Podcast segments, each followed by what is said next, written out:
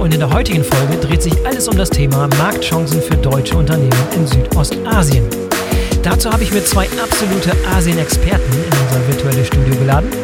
Dirk Sänger ist geschäftsführender Gesellschafter bei C. Melchers, einem traditionsreichen Handelshaus, das sich im Laufe seiner langen Historie, die schon 1806 in Bremen begann, zu einem internationalen Dienstleister für Markterweiterung und Handel, ganz besonders in Asien, entwickelt hat. Robin Hönig ist Referatsleiter für Handelspolitik bei der Deutschen Außenhandelskammer in Singapur. Gemeinsam sprechen wir heute unter anderem über die derzeit sehr dynamische Lage in der Region in Bezug auf die Corona-Pandemie über wichtige Handelsabkommen, von denen deutsche Unternehmen, die in Südostasien tätig sind oder über einen Markteintritt nachdenken, profitieren können und eine ganze Reihe von Tipps und Ratschlägen, wie man als deutsches Unternehmen in Südostasien erfolgreich sein kann. Ich wünsche euch viel Spaß beim Zuhören. Hallo Herr Sänger, hallo Herr Hönig, herzlich willkommen zum Go Global Bremen Business Talks Podcast. Schön, dass Sie dabei sind. Ja, vielen Dank. Vielen Dank für die Einladung und gerne. Sehr gerne. Wir wollen heute über das Thema Marktchancen in Südostasien sprechen. Deshalb bin ich besonders froh, dass wir Sie beiden als Gesprächsgäste gewinnen konnten, denn Sie sind beide ausgesprochene Asien-Experten. Herr Sänger, das gilt besonders auch für das Unternehmen Melchers, für das Sie tätig sind, ein traditionsreiches Bremer Handelshaus, das schon 1806 gegründet wurde. Und Melchios würde ich mal ganz salopp so als die ultimativen äh, Asien-Experten bezeichnen. Vielleicht können Sie uns mal mitnehmen auf so eine kleine Zeitreise durch die Geschichte von Melchios. Dann wird, glaube ich, ganz schnell klar, was ich damit meine. Naja, also nach 210 und ein bisschen Jahre, so eine, eine kleine Zeitreise wahrscheinlich gar nicht möglich. Der, das wird wahrscheinlich das, den Rahmen des Podcasts äh, sprengen. Aber in der Tat, uns gibt es seit 1806. Äh, wir sind auch heute noch äh, privat und Inhaber geführt mit Sitz in Bremen wir sind seit 1866 in Asien tätig mit unserer ersten Niederlassung damals in Hongkong und äh, haben eigentlich seitdem Asien auch nicht mehr verlassen, mehr oder minder natürlich. Zwei Weltkriege, Revolutionen, äh, Kulturkämpfe und was es alles so ähm, in Asien in der Zeit, nicht nur in Asien natürlich, aber auch ähm, in Asien in der Zeit so gab, sind eigentlich seit Mitte des letzten Jahrhunderts ähm, ähm, auch in Südostasien sehr stark aufgestellt, ähm, in Singapur in den 70er Jahren, also eigentlich so nach der, nach der Unabhängigkeitsbewegung in Südostasien, Malaysia, Singapur, ähm, Indonesien und sind heute eigentlich fokussiert ähm, auf die Region Asien, Europa, auch ein bisschen Amerika, Europa. Ähm, sehen uns nicht mehr als Handelshaus. Natürlich betreiben wir Handel und natürlich ist äh, weitestgehend in unseren Dienstleistungen immer irgendwo auch ein Produkt, welches zugrunde liegt. Ähm, aber wir sind eigentlich ja der Brückenbauer zwischen den zwei Regionen und begleiten unsere Partner in der, in der Markterschließung ähm, in den jeweiligen Ländern, in den jeweiligen Regionen, ähm, um dort die Märkte zu eröffnen, um die Partner zu begleiten oder beziehungsweise betreiben über unsere Töchter Eigengeschäfte, ähm, in, in, welchen wir kaufen, verkaufen, ähm, Dienstleistungen anbieten. Und das, wie gesagt, relativ ähm, erfolgreich seit ähm, über 200 Jahren. Ja, und wann hat dieses Umschwenken stattgefunden vom reinen Handelshaus hin zum, zum Dienstleister, der auch anderen Unternehmen dabei behilflich ist, da in der Region zu wachsen? Naja, also wir sind natürlich, ich sag mal, qua der Dienstleistung ähm, auf Flexibilität getrimmt. Ja. Wir müssen uns natürlich jeweils den, den Marktgegebenheiten anpassen in, in jeder Lokation und ähm, wir hatten, ich sag mal, einige Änderungen im, im klassischen Geschäftsfeld. Wir haben als äh, Segelräder angefangen, wie gesagt, im, im 19. Jahrhundert, 1800 bis 1860 eher im Pazifik unterwegs, haben auch hier und da mal ein paar Auswanderer mitgenommen, haben die Walfangflotte bedient, haben ähm, Lebertranöl zurückgebracht für die Öllampen, äh, all die Themen. Und als man dann gemerkt hat, dass es mit der Segelschifffahrt ähm, vielleicht nicht unbedingt zukunftsträchtig ist ähm, und die Investitionen für die Dampfschifffahrt, Stahlschiffe zu hoch waren, dann ist man so ein bisschen äh, in, den, in den Handel äh, geschwenkt. Also nicht mehr Eigenräderei, sondern in den Handel als Dienstleister. Und mhm. diese Entwicklung ging eigentlich ähm, über die Jahre oder Jahrhunderte eigentlich immer, immer weiter. Und ähm, natürlich handeln wir heute, aber das klassische Handelshaus, das ich jemanden in Asien kenne und ich jemanden in Deutschland kenne und die beiden kennen sich nicht und deswegen kann ich zwischendrin meine Marge machen, weil ich der Händler bin. Das funktioniert heute nicht mehr. Also ja. wir sprechen alle Englisch. Äh, wir, wenn man mal von Corona absieht, können wir auch alle relativ frei reisen. Ähm, das alles findet nicht mehr statt. Aber nichtsdestotrotz, der Mehrwert, den wir haben, dass wir eine Infrastruktur ähm, in den jeweiligen Regionen haben, dass wir Fachpersonal in den Regionen haben, dass wir lokale Kenntnisse über viele, viele Jahrzehnte haben, ähm, Netzwerke haben. Ähm, äh, all das äh, entwickelt sich ständig weiter und passt sich den, den jeweiligen Marktgegebenheiten ähm, dann auch ganz individuell an. Also wir haben eigentlich ganz wenig Dienstleistungen, die über unser gesamtes Netzwerk gleich sind. Also wir sind eher mhm. Spezialisten in jedem einzelnen Markt und in jeder einzelnen Nische dort auch wieder als Spezialist aufgestellt und profitieren aber von unserer Größe, von unserem insgesamt, also von dem Gruppennetzwerk, so dass wir auch kleine Einheiten ähm, jeweils an die Infrastruktur anflanschen können und dann damit sehr schnell und sehr, sehr, sehr ähm, erfolgreich auch in, in das gesamte Netzwerk der Melchers-Gruppe integrieren kann. Ja, und vielleicht zusammenfassend, was zählt heute 2021 zum Kerngeschäft von Melchers und was sind eher so Randbereiche des Geschäfts? Naja, das ist genau der Punkt. Also wer, wenn Sie, wenn Sie es äh, positiv ausdrücken wollen, haben wir eigentlich gar kein Kerngeschäft. Das Kerngeschäft ist Asien und Europa. Und ähm, wie gesagt, die Infrastruktur, das Netzwerk, was, was besteht, ist in der Lage, neue Geschäftsfelder relativ schnell und, und äh, auch schmerzfrei ähm, zu integrieren oder beziehungsweise ähm, per Spin-off wieder, wieder abzugeben. Ähm, natürlich haben wir Schwerpunkte der, der Maschinen- äh, und Investitionsgüter, Export ähm, ist ein großes Standbein. Auf der anderen Seite, auf der Importseite, textile Themen, die wir bespielen für den europäischen Markt. Äh, erklärungsbedürftige Konsumgüter in beide Richtungen, ähm, Luxusartikel, die Höning natürlich auch kennt aus Singapur, da ist unser Center of Competence, was, was, was Luxusartikel für den Vertrieb in Asien angeht, wo wir bis hin zu eigenen Boutiquen, äh, Monobrand-Boutiquen, die wir betreiben, ähm, ja. aufgestellt sind. Also es mag jetzt alles so ein bisschen sehr nach Bauchladen klingen, ist es aber eigentlich nicht, ähm, weil, weil in jedem, in jedem dieser Segmente sind die Experten unterwegs und die greifen einfach auf dieses, auf dieses Netzwerk, auf die gewachsene Infrastruktur zurück.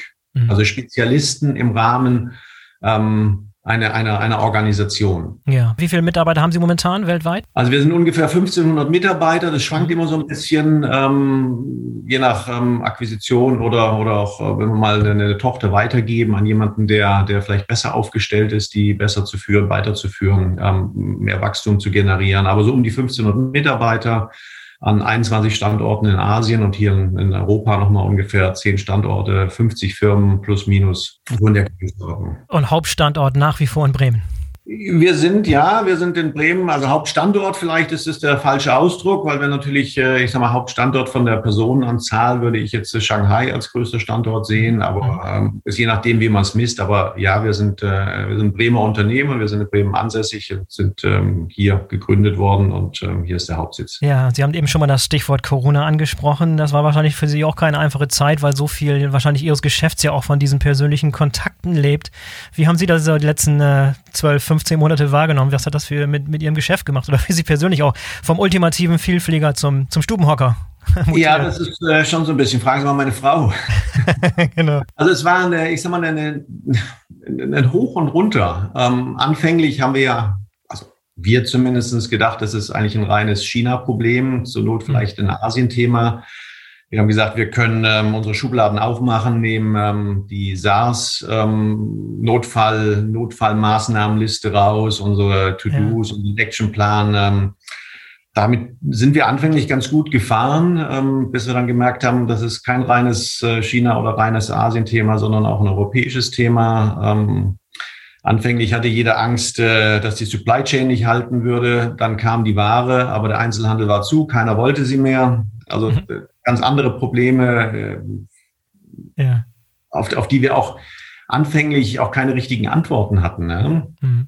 Keiner wusste so richtig, äh, wo es lang geht. Wir hatten ähm, anfänglich auch Angst, dass äh, Finanzierungsmöglichkeiten erlahmen würden. Wir wussten nicht, wie die Banken reagieren, äh, ob sie vielleicht auch zu viele eigene Probleme haben, um auf die ihrer Kunden eingehen zu können. Auch all das hat sich zum Glück nicht, äh, nicht, nicht bewahrheitet. Aber das waren so ein bisschen Sorgen, die wir am Anfang hatten.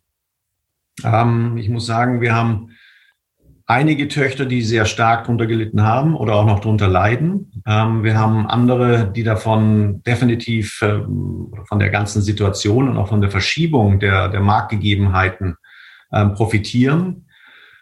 Das hat uns wieder mal gezeigt, dass äh, Diversität, so wie wir aufgestellt sind, mit verschiedenen Marktbereichen, mit verschiedenen Produkten, mit verschiedenen Geschäftsmodellen, dass das uns wirklich geholfen hat, ähm, auch jetzt wieder eine Krise ganz gut zu durchstehen und vermutlich auch das der Hauptgrund ist, weswegen uns nach 200 Jahren noch so gibt, wie wir sind, weil wir einfach schnell reagieren können und weil wir immer Gewinner, aber auch Verlierer dabei haben. Und solange die Gewinner die Überhand haben, geht es uns eigentlich ganz gut.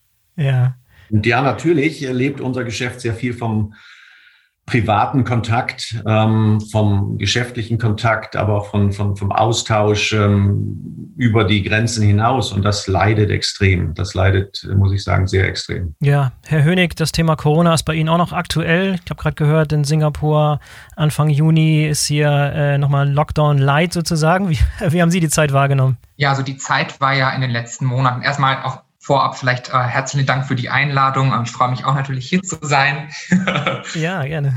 ähm, genau, die Lage in Singapur war eigentlich sehr stabil. Ähm, wir hatten ursprünglich, wie gesagt, kein Corona mehr seit September 2019 und man hat hier so in den Tag gelebt. Man, es, es herrschen nach wie vor Reiseeinschränkungen, aber so the day-to-day -day life, das war wie quasi Status quo vor Corona. Ähm, dann hatten wir leider ähm, einen weiteren Ausbruch in, im Mai, Ende Mai, Anfang Mai ähm, 2020 in Singapur hat dann ein Lockdown Light eingeführt. Ähm, und das heißt, wir sitzen ab sofort wieder zu Hause, arbeiten von zu Hause, Restaurants und Bars haben geschlossen und ähm, das Sozialleben ist doch sehr stark eingeschränkt. Allerdings haben wir in Singapur ausschließlich täglich eine Inzidenz von 20 zu 20 bis 24 Fälle durchschnittlich. Und wir hoffen natürlich, dass sich äh, Singapur entscheidet, die Maßnahmen etwas zu lockern in den nächsten zwei Wochen. Aber mal sehen. Ich bin optimistisch. Ja. Ja, es fühlt sich ein bisschen so an, als wären wir auf der Zielgeraden. Ne? Mal toi, toi, toi, fingers crossed sozusagen.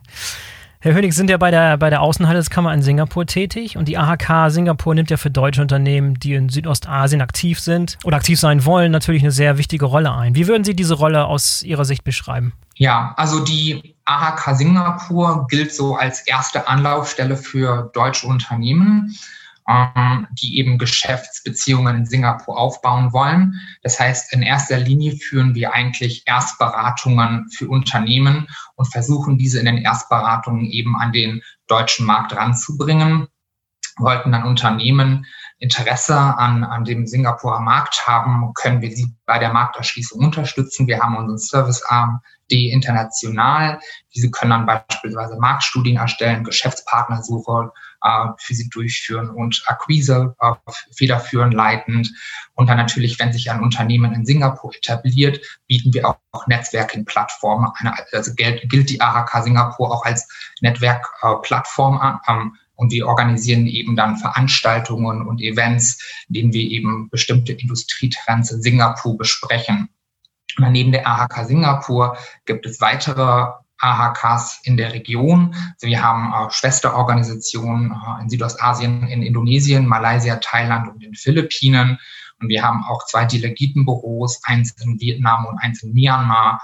Und ähm, wir als Netzwerk ähm, arbeiten eng miteinander zusammen, um eben deutsche Unternehmen in der Region zu unterstützen. Mhm. Können wir vielleicht später noch ein bisschen tiefer darauf eingehen, wie man da konkret vorgehen kann, wenn man, äh, wenn man Unternehmer ist, der Interesse hat an der Region, können wir vielleicht nochmal parken und nachher nochmal wieder zurückzukommen. Aber Herr Sänger, vielleicht können wir nochmal zurück zu Ihnen kommen, dass Sie uns nochmal aus Ihrer Sicht so ein bisschen die Marktentwicklung in Südostasien beschreiben, was sich dort so in den vergangenen Jahren getan hat und was dort in den nächsten Jahren so zu erwarten ist. Ich glaube, es hat sich relativ äh, viel getan. Die Region insgesamt ähm, entwickelt sich. Ich glaube, man muss aber nichtsdestotrotz sehr spezifisch schauen, ähm, auf welchen Markt möchte man denn. Ähm, wir, haben, wir haben in Deutschland ganz oft die Thematik, dass es heißt, ich möchte nach Asien. Oder?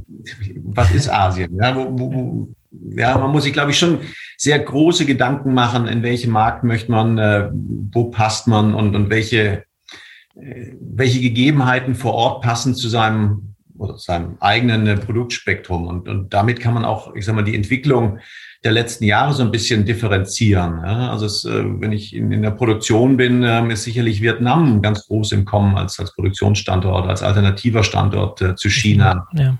Ja, wir haben sehr viel gesehen, dass auch gerade jetzt in Corona ähm, große Hersteller oder beziehungsweise auch Importeure hier ähm, in Europa ähm, nicht nur die zwei Fabriken, ähm, den zwei Fabrikenstandard ansetzen, also sagen, okay, ich kaufe nicht alles bei einer Fabrik, sondern ich brauche mindestens zwei Fabriken. Und jetzt ist es auch, ich brauche mindestens die zweite Fabrik, muss an einem anderen Standort sein. Also weil man jetzt einfach ein Länderrisiko hat, was viel, viel höher ist.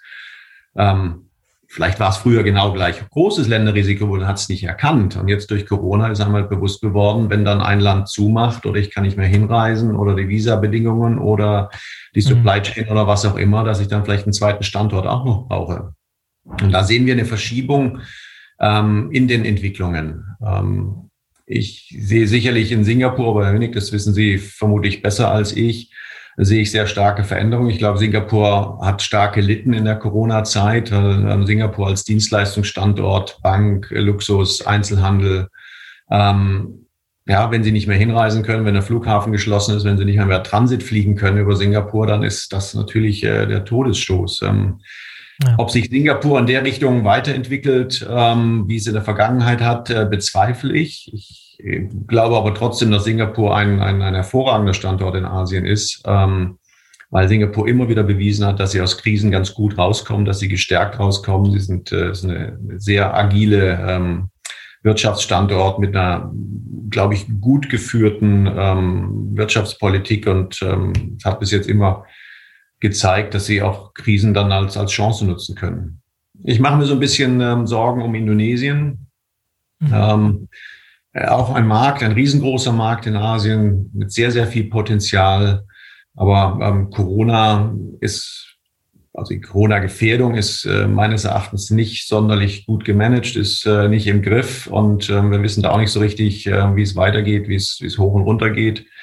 Ähm, ich muss auch sagen, bei uns im Unternehmen, ähm, die meisten Mitarbeiterfälle, Corona-Mitarbeiterfälle haben wir in, in Jakarta und Surabaya gehabt. Ähm, ist zum Glück alles gut ausgegangen, aber nichtsdestotrotz ähm, sehen wir da zumindest mal kurzfristig ähm, schon auch eine, eine gewisse Risiken. Mhm. Malaysia kämpft auch, sind momentan auch wieder im kompletten Lockdown.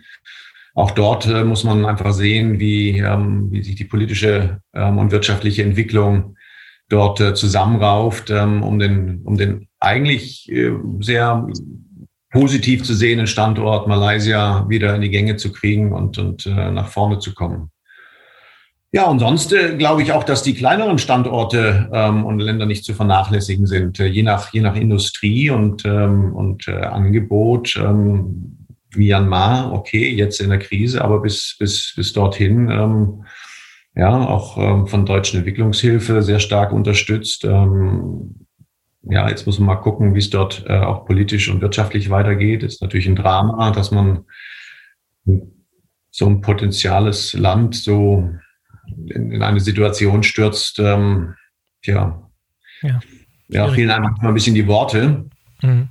Ähm, ja, Kambodscha, Laos, kleine Märkte, aber auch spannend, je nachdem, in welcher Industrie man unterwegs ist. Also ich finde die Region weiterhin spannend. Äh, da ist natürlich, ja, wie soll ich sagen, wir sind seit ähm, 50, 60 Jahren vor Ort. Ähm, wir haben vieles gesehen, hoch und runter. Und ähm, deswegen muss man immer ganz spezifisch darauf achten, was will ich eigentlich und wo will ich hin. Also der generalistische Ausdruck oder Aussage, die gibt's ist meistens falsch. Ja, ja, Sie, Sie beschreiben gerade diese sehr, sehr starke Dynamik, die ja den gesamten Markt da prägt. Äh, Gibt es Entwicklungen, die Sie vielleicht aufgrund dieser Dynamik irgendwie komplett falsch eingeschätzt haben? Was war für Sie für zum Beispiel so eine persönlich eine große Überraschung, mit der Sie nicht gerechnet hätten? Also die, die, die, die, die größte Überraschung war eigentlich, dass sich die, die Economies komplett isolieren. Hm. Ja, also damit habe ich überhaupt nicht gerechnet. Nach, hm. nach einer, äh, ich meine, im, im, letzten Jahrzehnt einer zunehmenden Öffnung, ähm, Visa-Erleichterungen für, also nicht nur für Europäer, sondern grundsätzlich, ja, also eine, eine, eine komplette Öffnung der, der Marktwirtschaften und auch ähm, der Länder und jetzt diese, diese Überreaktion, meines Erachtens Überreaktion, da gibt es sicherlich auch eine zweite Meinung dazu, meines Erachtens ist diese, diese Isolation der, der, ähm, Economies, äh, die meines Erachtens auch nicht gut gehen kann. Wie gesagt, Singapur ist ein Beispiel, Taiwan ist für mich das andere Beispiel. Ja, man klopft denen auf die Schulter und sagt, Mensch, habt ihr ganz toll gemacht, ihr habt keine Corona-Fälle. Aber wenn ich natürlich die Insel abschließe, ich weiß nicht, ob das langfristig die richtige Strategie ist. Ich bezweifle da ganz ehrlich dran. Ja, war, war Corona der größte Treiber dieser Abschottung oder gibt es weitere Treiber, die das vorangetrieben haben oder beschleunigt haben? Also ich sehe auch wieder länderspezifisch, ich glaube, das kann man nicht verallgemeinern, weil ich gerade Taiwan angesprochen habe. Ja, da war meines Erachtens nur Corona der Treiber. Ich sehe Malaysia wiederum andersrum. Da gibt es sicherlich ähm, politische Motive, das Land ähm, ein bisschen zu segregieren. Ähm, das erachte ich eher als, als, als kritisch. Ähm, da sicherlich andere Motive, die damit reingespielt haben. Singapur würde ich ganz klar sagen, aber Herr Hönig, da haben Sie sicherlich auch eine, eine ähnliche Meinung, ist ganz klar Corona getrieben und, und eine gewisse Angst. Ähm, ich glaube, man muss auch immer im Hinterkopf behalten, dass natürlich, ähm, ich sag mal, die politische Situation in vielen Ländern nicht so gefestigt ist, wie sie vielleicht in Europa ist. Ähm, damit auch, ähm, ich sag mal, in der, in der praktischen Regierung dieser Länder, also wie regiere ich, ähm, eine gewisse Unsicherheit ist und vielleicht eine gewisse Erfahrung fehlt und äh, ja. eine gewisse, in manchen Standorten vielleicht demokratische Legitimation fehlt, um, um, um da ähm, auch sauber Krisen meistern zu können. Und ähm, das sind auch in, in vielen Bereichen junge Demokratien, die auch noch lernen müssen. Und da tastet man sich ran. Da kommt so eine Krise, wie, wie wir sie jetzt gesehen haben, natürlich äh, zum ungünstigsten Zeitpunkt. Ja. Herr Hönig, vielleicht aus Ihrer, aus Ihrer Sicht, was sehen Sie für Marktentwicklungen, die deutsche Unternehmen auf der Uhr haben müssen, bevor sie sich in so ein Abenteuer wagen?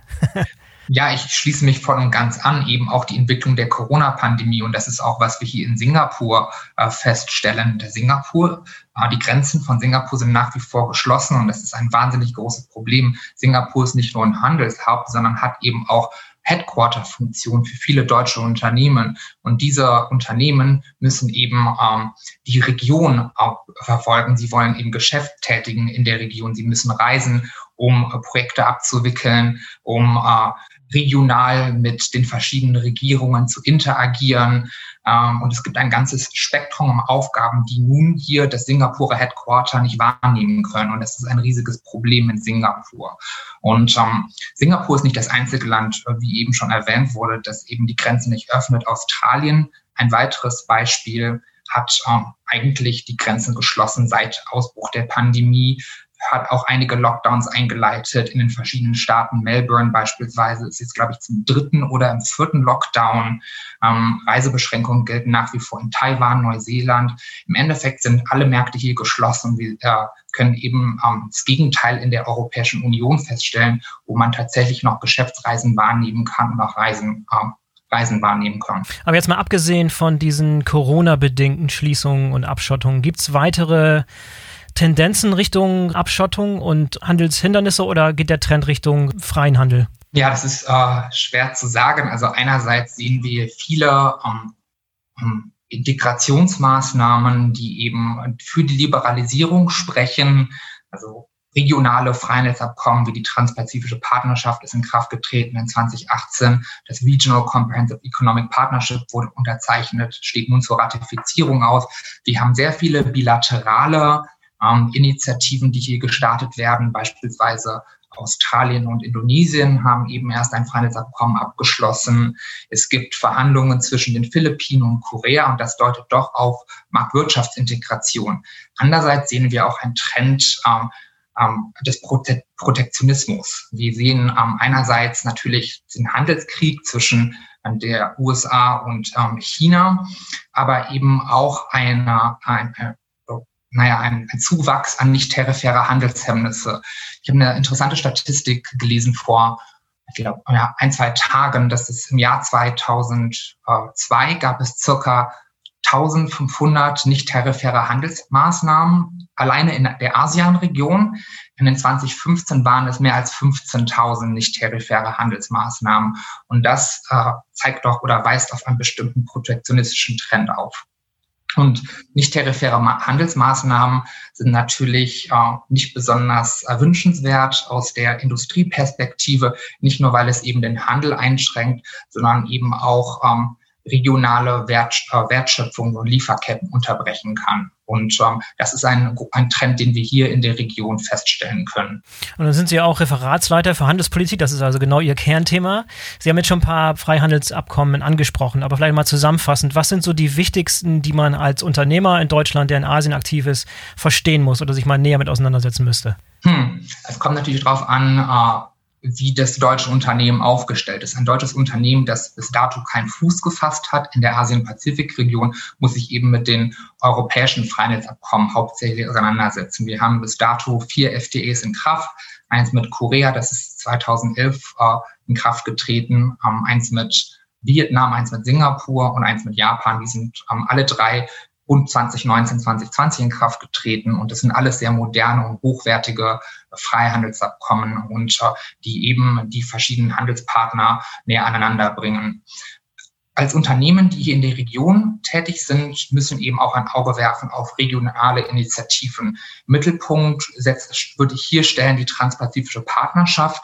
Das ist äh, das modernste asiatische Freihandelsabkommen, das bis dato verhandelt wurde. Das ist ein Freihandelsabkommen zwischen Vertragspartnern, umschließt unter anderem Kanada, Mexiko, Peru, Chile, aber auch Australien, Neuseeland, Japan, Singapur, Vietnam, Brunei und Malaysia. Das ist 2018 in Kraft getreten und das ist eben das einzige asiatische Freihandelsabkommen, das man mit EU-Freihandelsabkommen gleichstellen kann. Also es ist ähnlich modern, ähnlich hochwertig und führt auch zu Lieferkettenintegration im Asien-Pazifik-Raum. Und es gibt mehr und mehr Länder hier in der Region, die diesem Abkommen beitreten wollen. Beispielsweise Thailand hat Interesse äh, geäußert, Taiwan, Großbritannien unter anderem auch. China hat überraschenderweise Interesse an der transpazifischen Partnerschaft aufgezeigt.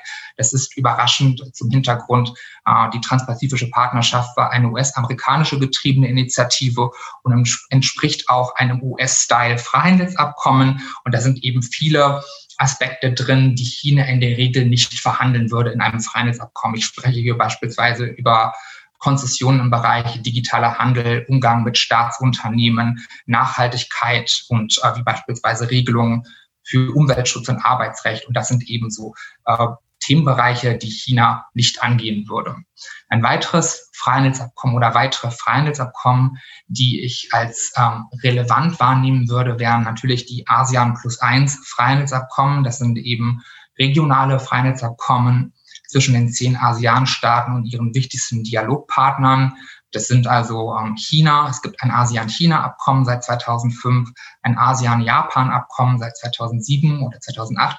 Es gibt eins mit Korea, eins mit Australien, Neuseeland sowie auch eins mit Indien. Und diese haben seit einigen Jahren bereits eben schon Lieferkettenintegration vorangetrieben und eben die ASEAN-Staaten erlaubt eben sich äh, in diesen Wertschöpfungsketten, regionalen Wertschöpfungsketten, Wertschöpfungsketten sich zu positionieren.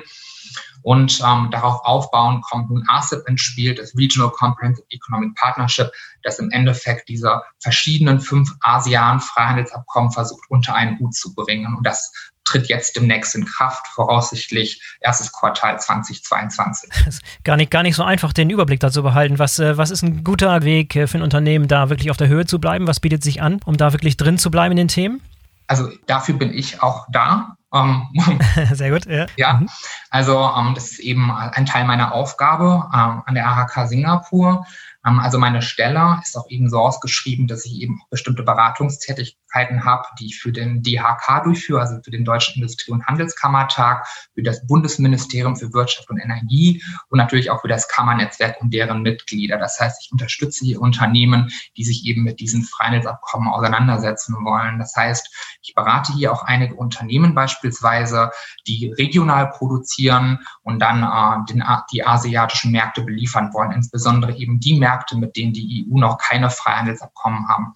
Beispielsweise ein Beispiel wäre, wenn Sie jetzt in äh, Malaysia produzieren und nach Indonesien exportieren, gibt es sieben verschiedene Freihandelsabkommen, auf die Sie zurückgreifen können, um zollfrei in den indonesischen Markt zu exportieren. Und da habe ich eben die Expertise und kann Unternehmen auch bei begleiten und unterstützen. Ja, vielleicht können Sie noch mal ganz kurz erklären, so die Zusammenarbeit mit den deutschen Handelskammern, Industrie- und Handelskammern. Wie funktioniert das konkret? Was, äh, wie gehe ich da vor als Unternehmer? Wie nutze ich dieses Netzwerk idealerweise?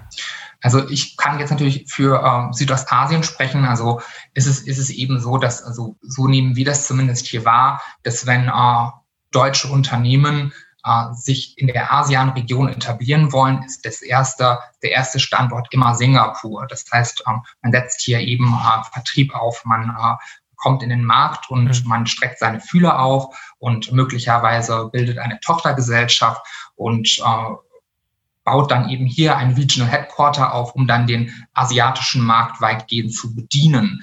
Ähm, manche Unternehmen, gerade äh, mittelständische Unternehmen und auch große Unternehmen expandieren dann äh, aus Singapur in weitere Märkte. Also sprich beispielsweise Vietnam up and coming, aber auch Thailand und Malaysia sind interessante Märkte, wenn man gerade in der Produktion tätig ist. Die Philippinen sind interessant für ähm, Service Outsourcing. Ähm, und genau, also Singapur nach wie vor, aber Headquarter Function und das ist quasi so der Einstieg, den viele unter deutsche Unternehmen hier in der Region wählen. Mhm. Wie teilt sich das eigentlich auf? Ist der Großteil der Firmen, mit denen Sie zusammenarbeiten, sind das Großunternehmen, Konzerne oder Mittelstand oder auch Startups oder ist es eine bunte Mischung? Ja, also ich bin ja in der ausschließlich in der Handelspolitik tätig und da ist es eben so, dass oftmals viele große Unternehmen bereits äh, ihre eigenen äh, Government Affairs und Trade Compliance Abteilungen haben, die dann eben diese Freihandelsabkommen selbst durcharbeiten und schauen, wie sie eben als Unternehmen von diesen Abkommen profitieren können. Dennoch gibt es viele große Unternehmen, die sich immer gerne an mich wenden und mit denen ich dann eben diese Abkommen bespreche. Hauptsächlich berate ich aber natürlich kleine und mittelständische Unternehmen, die eben nicht die Kapazität haben, sich mit diesen ganzen Freihandelsabkommen auseinanderzusetzen und die hier auch Unterstützung brauchen. Ja, ist das eigentlich ein kostenpflichtiges Beratungsangebot, was Sie haben, oder ist das kostenfrei für die Unternehmen oder ist das eine Mischung? Wie funktioniert das genau? Ich muss, ich würde sagen, es ist eine Mischung. Also in der Regel, wie gesagt, eine Erstberatung ähm, kann ich gerne kostenfrei durchführen. Also wenn mich ein Unternehmen fragt, welche Freihandelsabkommen gibt es, ähm, kann ich dieses Freihandelsabkommen verwenden? Was sind so die allgemeinen meine Regeln, dann kann ich das natürlich gerne, ähm, äh, kann ich gerne Unternehmen natürlich kostenfrei dabei unterstützen. Es gibt aber einige Unternehmen, die dann wirklich ein großes Projekt an mich bringen wollen, beispielsweise die mir dann sagen, ich möchte eben einen Standort in äh, einen Produktionsstandort im Asien-Pazifik-Raum ähm, aufziehen. Wir wollen eben hier unsere Lieferketten so strukturieren, dass wir verschiedene Freihandelsabkommen nutzen, um am Markt A, B, C, sagen wir mal Korea, Japan und Vietnam zu beliefern. Wie können wir uns positionieren? Und dann würde ich das eben als eine Dienstleistung anbieten und dann eine, ähm, ähm eine, eine umfassende Studie und Analyse dazu führen mit eben ich nenne das a Tariff Optimization Strategy, wo man sich eben dann positionieren sollte und wie man die Lieferketten strukturiert, um dann mit den äh, Freihandelsabkommen äh, wettbewerbsfähig exportieren kann. Macht Sinn. Herr Sänger, haben Sie viele Kontaktpunkte und Verflechtungen mit den Industrie- und Handelskammern und den Außenhandelskammern in Asien? Ja, sehr viel. Ähm, also äh, entweder weil wir selber mitarbeiten, ähm, weil unsere Geschäftsführer vor Ort in den jeweiligen ähm, ja, Gremien mitsitzen und mitarbeiten. Und sicherlich äh, die Aussage von Herrn Hönig, ähm, dass, äh, dass der Erstkontakt in, in der Region ähm, über einen Experten folgen sollte. Das kann ich absolut nur unterstützen. Ob das jetzt eine, eine IHK ist äh, oder AHK ist, ähm, ob das Unternehmer vor Ort sind, die man anspricht. Also ich glaube, dass man sich da ähm, Beratung und Experten äh, mit ins Boot holt, beziehungsweise man versucht, dass man seine Hausaufgaben ordentlich macht. Ähm, das würde ich definitiv empfehlen, denn die Märkte sind äh, sehr speziell und mit unserem, mit unserem europäischen Wissen in Asien aufzuschlagen, geht meistens daneben. ja. Ähm, und ja, wir, wir kooperieren mit den, äh, mit den AHKs oder IHKs äh, oder mit den DE International. Das ist dann äh, die, die, die rechnungsschreibende Institution bei den IHKs ähm, weil wir dann teilweise in der, in der Umsetzung ähm, vor Ort ähm, mit involviert sind. Ähm, weil der einfachste Schritt ist natürlich, äh, an jemanden heranzutreten, der es bereits gemacht hat oder der, der gewisse Dienstleistungen anbietet, die eben über die Beratung hinausgeht, sondern auch das Produkt in die Hand nehmen kann. Mhm. Herr Sänger, Sie, ähm, Sie haben ja so den, den, größten Überblick über die verschiedenen Regionen. Ich würde Ihnen nochmal die Frage stellen, welche Städte und Regionen Ihrer Meinung nach in Bezug auf das Potenzial, was Sie für deutsche Unternehmen haben, oftmals ein bisschen unterschätzt werden vielleicht? Ich, ich persönlich finde, unterschätzt wird, wird Taiwan mhm. als Markt. Ja, man, Taiwan ist immer so außen vor. Man redet dann über die große China-Strategie und vergisst Taiwan. Gut, Taiwan ist jetzt für mich auch so ein bisschen vielleicht noch eine Herzensangelegenheit, weil ich vor Ort lange gelebt habe. Ich glaube, auch die kleinen Märkte äh, außenrum in Südostasien sind interessant. Also ich sprach vor dem Drama jetzt in, äh, in, in Myanmar, Myanmar an. Das war immer meines Erachtens ein, ein, ein Land, was, äh, was sich gut entwickelt hatte. Ähm, ich gebe Ihnen aber auch recht, Herr Hönig, ähm, Malaysia, natürlich kein Geheimtipp mehr, aber ähm, hat, hat viel Potenzial, hatte viel Potenzial. Mal gucken, wie es dort weitergeht. Momentan, wie gesagt, durch, durch die Corona-Situation ist es äh, alles ein bisschen kreuz und quer. Wir wissen am besten Willen nicht, ähm, wie sich das weiterentwickelt. Also es ist auch schon so ein bisschen natürlich äh, auf der einen Seite Strategie. Man muss bereit sein, man muss sich darauf einlassen. Auf der anderen Seite aber auch so ein bisschen, ähm, ja, fly by side. Ja? Also mhm. schnell, flexibel. Ähm, ja, große Strategien können morgen schon wieder zunichte gemacht werden. Also tue ich mir jetzt so ein bisschen schwer, Ihnen da jetzt den Geheimtipp aus der Schublade zu holen. Aber sicherlich ist die Region als solches höchst interessant und ähm, sicherlich ähm, ist Singapur als Startort ähm, der richtige, weil man eine, ja, ja, eine sauber entwickelte ähm, ähm, Infrastruktur hat, auch ähm, ich sag mal, was Banken angeht, was, ähm, was juristische Unterstützung angeht. Ähm, man hat ähm, die IHKs sind gut aufgestellt vor Ort. Also es, äh, es ist ein relativ einfacher Standort, um zu starten. Auf der anderen Seite ist es natürlich auch ein teurer Standort, ein extrem teurer Standort. Das muss sich dann auch äh, bewusst sein. Möchte man das? Ähm, ist der Markt denn dort äh, gegeben? Oder ist die Idee, ein regionales Head Office in Singapur aufzubauen, ist es dann die richtige Idee, wenn ich anfangen möchte? Oder ist es vielleicht eine Nummer zu groß? Ähm, also wie gesagt, da sollte man sich äh, jemanden an die Hand nehmen und ähm, die Szenarien mal durchspielen und sich bewusst sein, was möchte ich eigentlich erreichen? Und also ich ich würde immer erst vom Markt kommen. Ich würde von andersrum anfangen. Ich würde nicht sagen, ich muss jetzt nach Asien unbedingt, weil mir jemand gesagt, Asien ist ganz toll und ähm, dann fange ich mal in Singapur oder in Hongkong an ja. ähm, und, und mache dann mal mein Office und setze da mal zwei Leute rein und guck mal weiter. Also für mich persönlich eher die falsche Strategie. Ich würde immer erst vom Markt herkommen und sagen, was habe ich denn eigentlich, was ich erreichen will und welche Märkte passen da. Und um diese Analyse zu tätigen, dafür sind natürlich die IHKs perfekt geeignet. Dafür sind Unternehmen wie unsere gut geeignet, ähm, ja, wo sie dann auch ähm, hands-on äh, teilen können. Ähm, aber da gibt es natürlich auch noch andere Partner in der Region, die man ansprechen kann. Mhm. Wie würden Sie da rangehen, wenn Sie ein Team in Asien aufbauen? Wenn wir jetzt ein deutsches mittelständisches Unternehmen oder auch ein Startup haben, das in Asien expandieren möchte, wie würden Sie das Team dort aufbauen? Werden Sie verstärkt lokale Leute suchen, die dort den Markt kennen? Oder würden Sie eher Leute suchen aus dem europäischen Raum, die aber schon Asien-Erfahrung haben? Wird es eine Mischung? Und dann auch verbunden mit der Frage, wie, wie bringt man diese kulturelle Kompetenz da rein, die ja so wichtig ist, um in solchen asiatischen Ländern Erfolg zu haben? Also es wäre jetzt ein bisschen anmaßend, ähm, wenn ich es jetzt besser wüsste als die Unternehmen selber. Ja. Ähm, ich kann nur noch mal von unserer Erfahrung sprechen mhm. aus dem, aus dem Haus Melchers. Also wir haben extrem gute Erfahrungen gemacht ähm, mit lokalisierten Arbeitskräften oder Mitarbeitern. Ähm, damit meine ich jetzt äh, wirklich lokale Lokale. Mhm. Ähm, also die wir dann ausgebildet haben, weitergebildet haben, die wir dazugeholt haben, in Teams zusammengestellt haben, aber auch mit äh, Europäern, ja, die lokal schon vor Ort verwurzelt sind, ja, also ihren Lebensmittelpunkt in der Region haben, ähm, die eigentlich diese, diese kulturelle Kompetenz und die soziale Kompetenz mitbringen, ja, weil sie ähm, ihre Ehemänner oder ihre Ehefrauen vor Ort haben oder ihre Familien vor Ort haben oder vielleicht auch, auch, auch beide aus Europa sind und äh, aber das, das, das Land lieben und leben gelernt haben und äh, vor Ort bleiben möchten. Und ähm, damit hat man eigentlich das Beste von, von, von beiden Welten. Ja, man hat, äh, man hat das, ich sag mal, das europäische äh, Kulturverständnis, äh, wie wir Geschäfte angehen wollen mhm. und damit auch äh, vielleicht ähm, auch eine Verbindung zum Partner hier in Europa und auf der anderen Seite aber auch ähm, das Netzwerk, ähm, das Guangxi vor Ort, die Verbindungen, das Verständnis, äh, die Führungskompetenz ähm, in, den, in den jeweiligen Regionen, in den jeweiligen Ländern, um dort auch ähm, die entsprechenden äh, Erfolge zu haben. Mhm. Also das äh, und, und ich muss auch sagen, jetzt in der Corona Situation in den letzten 18 Monaten hat es äh, zumindest bei uns im Unternehmen wiederum gezeigt, dass das die richtige Strategie ist, weil wir eben nicht die Probleme haben, dass der Mitarbeiter ähm, in Singapur ja. sitzt und sagt, so, Ich habe jetzt die Nase voll von meinem Dreizimmer-Apartment. Ich bin jetzt hier eingesperrt seit Monaten. Ich kann, habe noch nicht mal einen Balkon vor der Türe. Ähm, ich will raus und ich komme jetzt nach Hause. Mhm. Mach, was du willst, ja, für deine Firma alleine. Ich bin jetzt mal weg. Mhm. Die Situation hat man dann eben nicht mehr mhm. oder nur noch beschränkt, weil der Lebensmittelpunkt der jeweiligen Führungskräfte ist vor Ort. Und dann spielt es eigentlich auch keine Rolle, ob die lokal sind oder europäisch sind.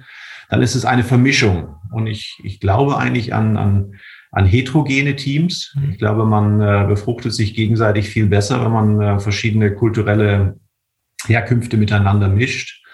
Ähm, gerade wenn man dann auch ähm, in verschiedenen äh, Bereichen, verschiedenen Märkten, verschiedenen Segmenten unterwegs ist, ist es, glaube ich, gar nicht dumm, wenn man auch mal über den Tellerrand hinausgeschaut hat. Ja.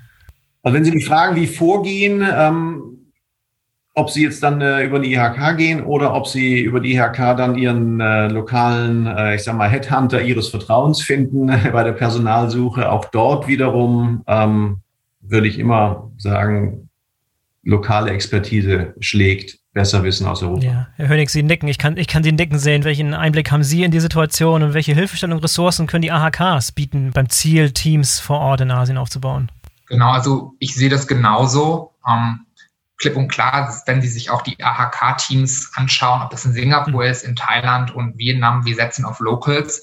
Wir stellen die Locals an, auch auf Führungspositionen. Und wir glauben eben auch daran, dass sich somit eben die AHKs besser führen lassen und man kann eben somit auch bessere Wurzeln schlagen in verschiedenen Märkten. Was die ähm, AHK Singapur beispielsweise anbietet, ist, dass wir eben auch HR-Services anbieten. Das, wir können also für Sie auch lokale Kräfte vor Ort einstellen. Das heißt, wenn Sie eine ähm, Tochtergesellschaft hier in Singapur aufziehen wollen, können, können wir Sie dabei unterstützen, eben äh, das nötige Personal zu finden. Ich glaube, ich lasse gleich eine lange Liste mit Ressourcen und mit Links in den Shownotes, damit Leute sich nochmal schlau machen können und äh, aktiv Hilfe suchen können, wenn sie, wenn sie tatsächlich in Asien aktiv bleiben wollen bzw. werden wollen. Da gibt es anscheinend eine, eine ganze lange Reihe an, an guten Ressourcen, die da genutzt werden können. Herr Sänger, Herr Hönig, vielen Dank für das interessante, tolle Gespräch heute. Herr Hönig, äh, viele Grüße nach Singapur. Ich hoffe, der Lockdown-Light ist, ist bald vorbei und es kann wieder nach draußen gehen zum, zum, zum Essen in den Restaurants. Und, und Herr Sänger, ich wünsche Ihnen viel Spaß beim wieder Durchstarten und beim beim Wiedereinsteigen in den Flieger und beim Besuchen Ihrer zahlreichen Kollegen in ganz Asien. Ja, da freuen wir uns auch drauf und äh, ja, ich glaube, es ist dann auch notwendig und äh, schön, wenn es dann wieder durchgeht. Ja. Vielen Dank, dass Sie dabei waren und bis zum nächsten Mal. Dankeschön. Bis zum nächsten Mal. Vielen herzlichen Dank. So, das war die Go Global Bremen Business Talks Podcast Episode zum Thema Marktchancen in Südostasien. Ich hoffe, es war interessant, unterhaltsam und aufschlussreich und ich würde mich freuen, wenn ihr in Zukunft öfter mal reinhört, denn wir haben noch eine lange Reihe an spannenden Themen für euch parat. Am besten ihr folgt oder abonniert den Go Global Bremen Business Talks Podcast, damit ihr keine der kommenden Folgen verpasst. Bis zum nächsten Mal, euer Boris Felgendreher.